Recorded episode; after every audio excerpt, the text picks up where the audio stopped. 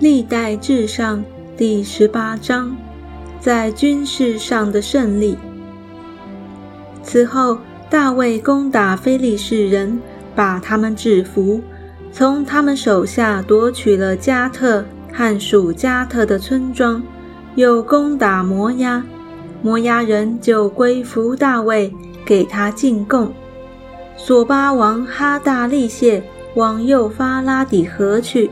要坚定自己的国权，大卫就攻打他，直到哈马，夺了他的战车一千，马兵七千，步兵两万，将拉战车的马砍断蹄筋，但留下一百辆车的马。大马士革的亚兰人来帮助索巴王哈大利谢，大卫就杀了亚兰人两万两千。于是大卫在大马士革的亚兰地设立防营，亚兰人就归服他，给他进贡。大卫无论往哪里去，耶和华都使他得胜。他夺了哈大利谢臣仆所拿的金盾牌，带到耶路撒冷。大卫又从属哈大利谢的提巴汉军二城中夺取了许多的铜。后来，所罗门用此制造铜海、铜柱和一切的铜器。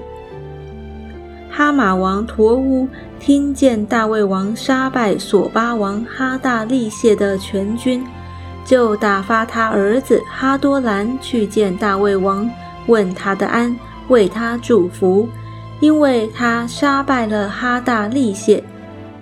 原来陀乌与哈大利谢常常征战，哈多兰带了金银铜的各样器皿来，大卫王将这些器皿，并从各国夺来的金银，就是从以东、摩押、亚门、非利士、亚玛利人所夺来的，都分别为圣，献给耶和华。喜鲁雅的儿子亚比筛在岩谷击杀了以东一万八千人。大卫在以东地设立防营，以东人就都归服他。大卫无论往哪里去，耶和华都使他得胜。大卫做以色列众人的王，又向众民秉公行义。喜鲁雅的儿子约押做元帅。